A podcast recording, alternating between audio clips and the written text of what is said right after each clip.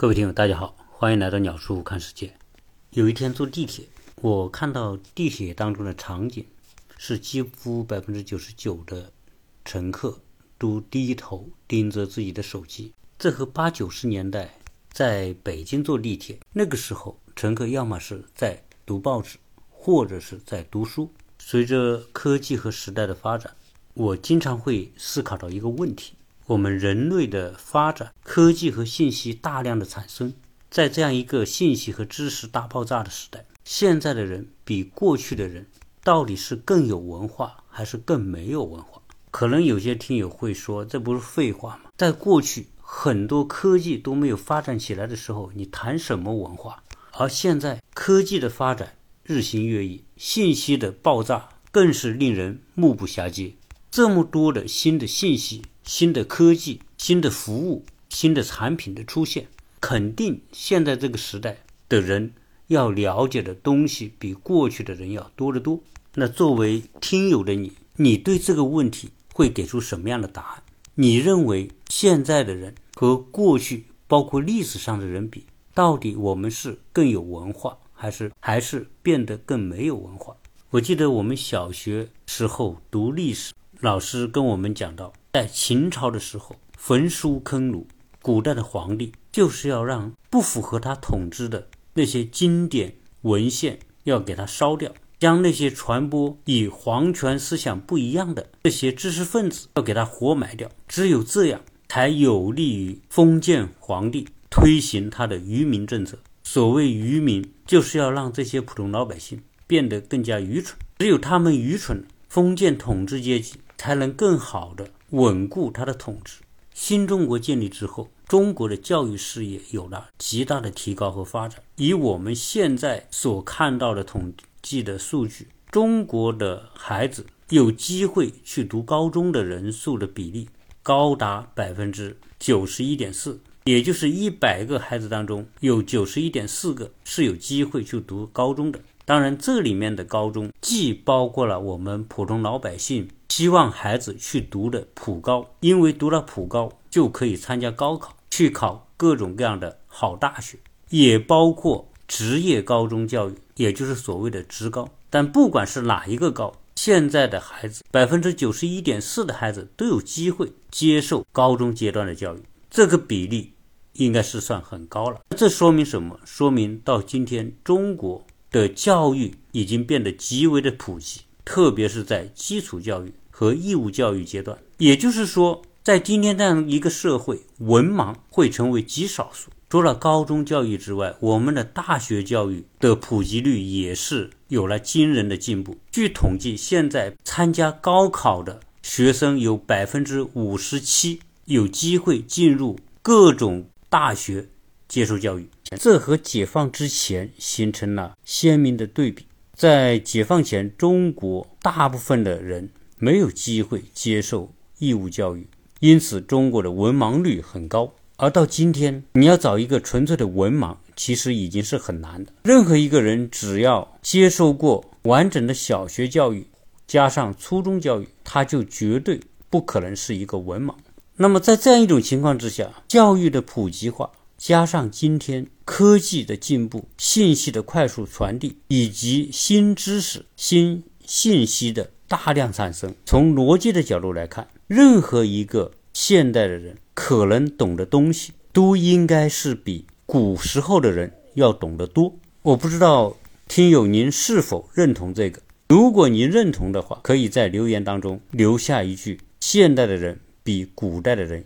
要懂得多。那么这里面所谈的懂得多，到底是什么东西懂得更多？如果从信息的角度，从对于科技产品以及新型的应用来说，那毫无疑问，现代的人一定会比古代的人要懂得多得多。因为很多东西都是现代科技的产物，在古代社会，科技和生产处于很原始的状态。所以，如果我们要用一个穿越的角度，一个古代的人，如果穿越到今天，他只能傻呆呆的看着我们现代人挥洒自如的生活，而他可能变得无所适从。但是，我们要看到另外一种现象：虽然现在我们手里都有手机，都有电子产品，都可以从任何一个地方了解世界各地所发生的事情。但是我们今天的生活环境，由于太热闹、太喧嚣、太绚丽、太碎片化，使得我们今天的人的心智发生了很大的变化。我们正变得越来越没有耐心，而我们的思想同时也变得越来越贫瘠，我们的语言也变得越来越枯燥和匮乏。特别是当短视频占据了人们大部分的休闲时间之后。我们发现，我们再也不喜欢去读那些世界名著、经典的著作、哲学著作。所以在两年前，我们才会看到，当有一些名人在平台上要跟大家讲如何读名著的时候，会被年轻的网民一顿网暴，把这些所谓的名人直接骂出了直播间。为什么会有这种现象？除了一方面，年轻的网民不相信所谓的权威和公知。另外一个方面，他们的价值和审美已经发生了很大的变化。你们这些公知认为这些名著很美，但是年轻的网民们，由于他们更愿意沉迷于网络的五光十色的娱乐化的信息和生活，哪有那么多的耐心和时间去听你讲所谓的名著？所以，我们现在要正视一个问题，就是短视频作为一个平台，作为一个工具，它确实可以。提高信息传播的效率，也有很多所谓的时代的创新。现在在短视频上面，除了各种各样分享生活当中趣事的短视频之外，我们还会看到有很多的人在短视频里面专门对很多的知识进行再加工，然后把再加工之后的内容贩卖或者传递给沉溺在短视频上的。那些观众，比如说有人专门跟别人解读新书的，也有解读老书的，甚至有解读《红楼梦》《水浒》《三国演义》等等，也有人专门解读电影。这个解读并不是我们传统意义上的读书会的解读，而是这些人利用短视频这种方式，将那些两三个小时的长电影，把它剪辑提炼为十分钟、二十分钟的一个浓缩版的电影，或者有很多人专门。解读图书的，就是将一些大部头的几十页、几百页的书，用个十分钟、二十分钟就给你解读一遍，而且这种节目还很受欢迎，点击量也很大。为什么会有这种现象？我想一个很重要的原因就是现在的年轻人已经不再能够沉下来去花时间，通过阅读来与读者进行深度的。互动和交流，也不想花时间去以那些知名的导演所拍的电影来进行深度的互动，因为我们现在是一个信息知识大爆炸的时代，是一个知识娱乐化的时代。上帝给每个人一天二十四小时，但是新知识、新信息、新娱乐不断的产生之后，都在抢夺人们的注意力。我们每一个人在一个娱乐化的时代，也总是会觉得时间不够用，因此，当那些名著、电影用压缩的方式来进行解读，自然就顺应了很多想读书但是又没有那么多时间去读的人的那种内心需求。在这样一种环境和氛围之下，在众多的信息当中，我们越来越选择追求爽点、高潮和结果，而本能的会选择忽略过程。因为要感受这个过程太花时间了，所以长期在这种信息环境下的人们已经失去了阅读的动力，而使得我们越来越沉醉于表面的五光十色和高频的高潮追求当中。久而久之，这种环境将会把我们以及以后的世代的人们变得更加的浅薄，甚至变成有文化的穷人。或者叫有文化的无知者。我们知道，前段时间新东方出了一个带货主播，叫董宇辉，一夜之间爆红。结果有一天，他在直播当中在讲诗人李白作为诗仙的人生经历的时候，有人就在弹幕当中问。李白不是刺客吗？这一问，让董宇辉给愣住了，因为他回答不上这个问题。结果身边的更年轻的同事告诉他，李白是一款游戏里面的角色，在那个游戏里面，李白就是刺客。结果瞬间，董宇辉满脸的失落，他说：“我很难过，我在这里讲了半天，结果你告诉我他是一个刺客。”因为刺客是游戏里面角色，所以对于年轻人来说，你跟他讲李太白是怎么样的一个诗圣大才子，留下大量的诗词名作，但其实年轻一代人已经没有心思去领略李白的诗词歌赋，在他的游戏里面，他只知道李白的角色是一个刺客。可见，在这样一种信息环境之下，年轻人更愿意记住和吸收游戏。娱乐当中给他的信息，而不是传统的《唐诗三百首》里面传递的李白的信息。这就是不同信息体系之下传播的效率和效果的不同。毫无疑问，游戏是完胜于唐诗宋词的那些文学家和诗人的角色的。在二十多年前，英国有一个作家，也是一个家庭主妇，叫罗琳，他创造了。《哈利波特》《指环王》成为世界最知名的作家之一，他的很多小说被拍成电影。有一部二十年前的电影叫《指环王一》，这个电影在豆瓣的评分当中一直高达九点零分，说明什么？说明这是一部在当时很受欢迎的电影。但是今天你要打开这个电影看相关的评论的时候，你会大跌眼镜，因为现在的年轻人对这个电影的评价。差得一塌糊涂。他们说这是什么烂片，又臭又长，搞三小时就为了一个破戒指。还有人留言说这么久居然没有几个高潮，怎么看得下去？也有人留言说太复杂太无聊，看得我只想睡觉。所以大家要留意，二十年前的经典的好电影，在今天的很多新生代的网民看来，那就是烂电影。所以这也可以解释为什么。在三年前，一批七零八零后的网民认为很有水平的公知组织了一个读名著的读书活动的时候，会被年轻的网民喷到灰溜溜的溜出直播间。这个时差就是二十年，而这个二十年就是整整不同的一代人。而不同的一代人，由于他们的生长环境所形成的思维认知和审美，以及他的价值标准，因为新生代的这些年轻人和网民，他们更愿意看短视频、刷短剧，习惯性的享受每十五秒钟就有一个爽点。你要这些人去看完一部三小时的电影，实在是有点强人所难了。那那些著名的经典文学作品。自然没有那些爽文、那些游戏、那些短视频来的让人上瘾。这也就难怪这些名著在新生代的网民眼里，并不是那么高高在上，也不是阳春白雪，而是被残酷的遗忘和被取代。网络有一个巨大的特点，就是传播的爆发力和极高的效率。在这样一种传播效率极高的时代。任何一个网络名词可以在两天之内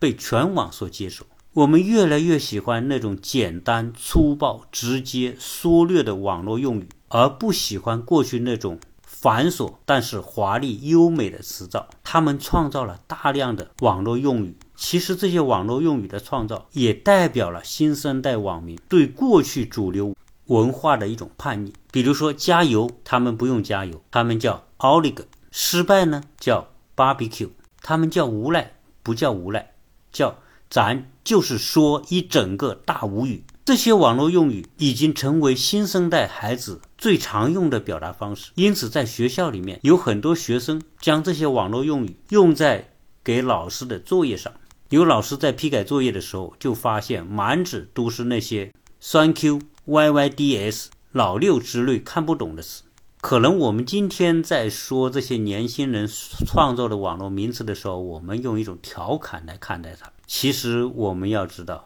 未来是属于他们。我们看不看得懂不重要，关键是他们能够懂。所以有时候我在看到一些老人的时候，比如说像我妈妈那一代老人，他们完全跟不上网络的时代。有些老人可能还能用手机看看抖音、小红书。而有些老人就是连抖音、小红书都不会操作，也不会用微信，所以对于这些七八十岁、八九十岁的老人，他们就完全不可能跟上今天网络时代的这种变化，因此他们离开了年轻人的帮助，几乎寸步难行。即便他有钱在银行，他都需要年轻人的协助，才能通过手机来进行支付，否则他只能去银行取到一张一张的纸币来进行购物支付。但是现在对于普通人来说，你要在他身上找到一百块钱，几乎是天方夜谭的事情，因为大部分的人都不太可能在身上留任何的现金，因为现在日常的支付都完全。通过手机扫二维码来完成，没有现金的时代，过去的很多方式就自然会被淘汰掉。有一天，在我的公司的外边看到一个盲人拿了一个空碗在那里讨钱，我在旁边看了好一会儿，一方面是出于同情，一方面也是出于某一种好奇。后来我就跟那个讨钱的盲人说。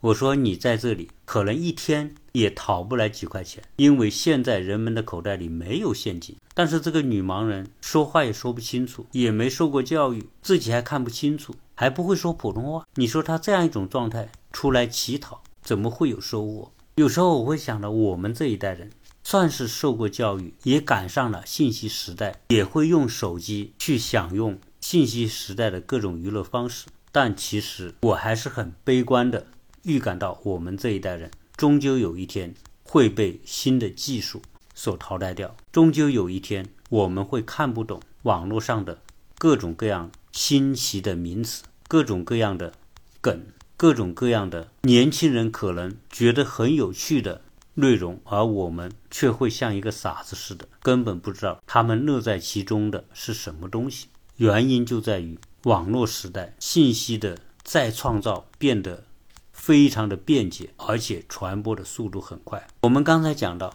有很多的小孩在考试或者作业当中用到的就是那些网络名词，而老师看不懂。也许未来某一天，如果我们十天不接触网络，可能就有很多网络名词我们不知道；如果有一年我们不接触网络，可能网络所传递的很多内容我们没法理解。未来网络信息的更迭。一定会越来越快，而我们随着年龄的增加，我们的接受能力越来越慢。当这种快和慢的反差越来越大的时候，就是我们可能会被淘汰的时候。因为未来年轻人所创造的主流信息文化，我们根本不懂，就如同今天我妈妈那一代人根本不会懂得他们的孙子那一代人所用的网络语言一样。现在的年轻人。百无禁忌，想怎么说，想怎么做，他就在网上直接推出来了。甚至有些严肃的事情，他们也用很娱乐、育儿化的词语来形容。比如说，川渝人民要哭了。那现在网络上，挖掘机不叫挖掘机，叫欧尼酱；擦车不叫擦车，叫做擦酱；消防员则用男朋友来替代。今年八月份，我们和几个朋友去新疆玩。有一天晚上，我们几个和我女儿在一起聊天，我女儿就说其中一个朋友说他是普信男。我这个朋友其实年龄也不算大，四十多岁。他听到这个词之后，他就好奇怪，问我女儿普信男什么意思。然后我女儿告诉他，普信男就是普通而自信的男人。所以在我们这个中年圈子当中，是我女儿教会了我们他们懂得词语，而我们不懂。现在的年轻人通过网络创造属于他们的名词，从而为这个时代打下他们的烙印。就如同我家养的一只狗，他一定要在自己的院子里面到处撒尿一样，通过撒尿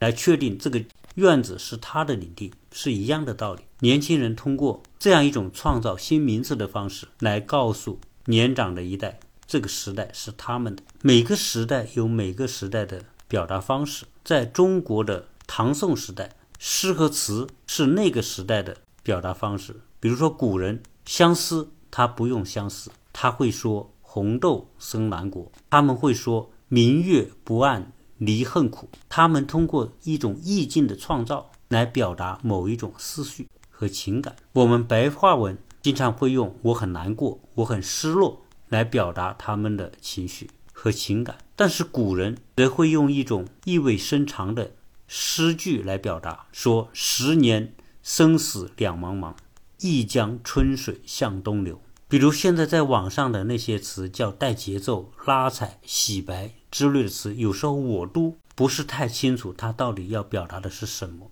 当看到这些词的时候，我顿时会生出一种无力感，就如同掉链子的感觉。他们的链条好像卡不到我的齿轮上。所以现在的很多创新的网络词汇和过去的古代诗词相比，明显的是具有反叛、简单粗暴和退化的感觉。文学的优美在慢慢的被钝化，越来越多的人患上了文字失语症。在这样一个短平快的世界，本该很优美、充满情趣、诗情画意的表达，正一步一步的被简化，甚至被摧毁。所以有一个作家说：“虽然我们现在是一个信息大爆炸的时代，但其实我们真的生活在一个肤浅的时代。什么是肤浅呢？简单的来说，就是表面化。就像有些人去咖啡厅里要拿一杯拿铁咖啡，但他每次都只是把上面的。”奶沫给吃掉，下面的咖啡则没有动。或者我们换一种方式来形容：当我们看到一棵树，树上百花齐放的时候，我们更多的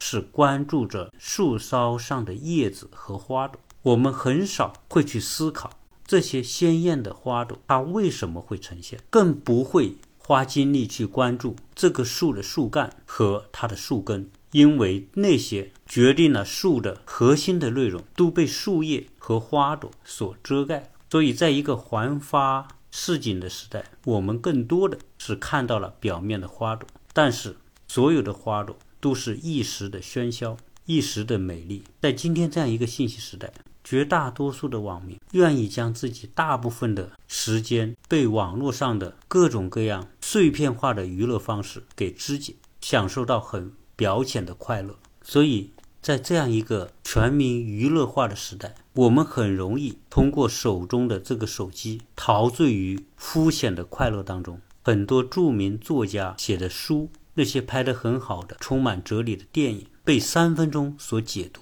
其实它就是要让我们看到一棵树上的那些花朵而已。这样的电影、这样的名著解读，读得再多，也只是一种娱乐。而不是一种以作家之间的深度思考和互动，因此对我们也谈不上会有深层的触动。在我们整整这一代人，如果长期被动的接受表浅化的阅读，不仅我们的思维得不到训练，就连阅读复杂文本的能力也会下降。而对于一个人来说，深层阅读是伴随思考的阅读。通过这样一种阅读方式，才能够训练出有深度的分析能力、概括能力、判断能力、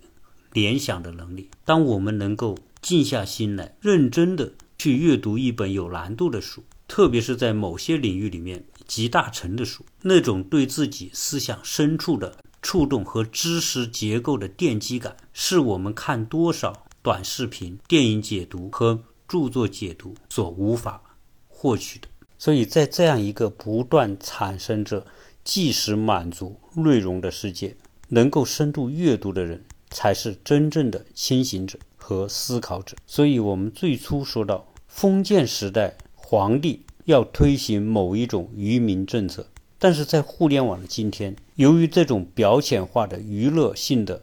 猎取占据了。很多人的心智、时间和娱乐方式，因此难免很多的网民时间一久，就不知不觉的在这样一个信息爆炸的娱乐时代，我们通过我们无意识的选择，被喂养成了新一代的愚民。这个愚当然是愚钝的愚。有时候我在想，造成这样一种现象，到底是偶然还是必然？到底谁希望新时代的信息网民成为愚民？我觉得这后边仍然是有资本的影子。只有广大的网民沉醉于这种表浅化的娱乐激情，这些平台也好，网站也好，节目也好，才能够获得足够多的流量和点击。因为在信息化的时代，流量和点击代表着财富，代表着资本的增值效率。所以，当资本来到信息时代，它借助互联网和信息化的。手段不断的输出表浅化的快乐给到广大的网民，从而换取巨大的流量和点击，再将这些巨大的流量和点击变成资本市场漂亮的报表。因此，我们会发现，在全民变成网民的时代，人们只有时间去欣赏或者猎奇一棵树上的花朵，虽然这个花朵开放的很短暂，但是欣赏起来仍然很愉悦。资本通过互联网和信息工具大量创造的就是这些树上的花朵。他不希望人们更多的时间去思考这棵树上的枝干，更不希望人们将更多的时间去思考这棵树埋在泥土里面的根系。这也能够解释人类对于世界之道那个道的理解，不是现在的人理解的更深，而是在两三千年前的古代的那些思想家、哲学家他们的思考和理解。比我们现代的人要深刻的多得多。这也是为什么从哲学的角度，我们当代人的成就远远不如两三千年之前的孔孟和老庄他们所取得的成就。所以这期节目，不知道您是否有同感？欢迎大家在节目后面留言。如果大家想跟我一起来探讨，可以加我的个人微信：幺八六零七三幺八二零零。我在过去的节目当中也探讨过相似的话题。我认为，当今这个世界就是一个肥皂泡构成的世界。小孩子在公园里面拿一瓶肥皂水，再用一根吸管把肥皂水吹出无限多绚丽多彩的肥皂泡，在空中飞舞。然后小孩子们跳着去抓那些五光十色的肥皂泡。小孩子可能在肥皂泡当中玩得很嗨，是因为。有足够量的新的肥皂泡不断的冒出来，即便旧的破了，新的会出现更多。我对这种肥皂泡的场景的描述，可能和网络时代人们追求各种充满爽点和高潮的短视频一样，快乐无比，但是高潮转瞬即逝，变化是如此之快，以至于还没有触摸到它已经破裂了。这就是我们当今信息爆炸时代。为什么我们会花那么多的时间在网上？为什么我们的时间会被轻易的碎片化？其实碎片化之后，我们看到的是资本狰狞的笑脸。需要这种场景。欢迎广大听友分享您对这个话题的看法。谢谢大家收听。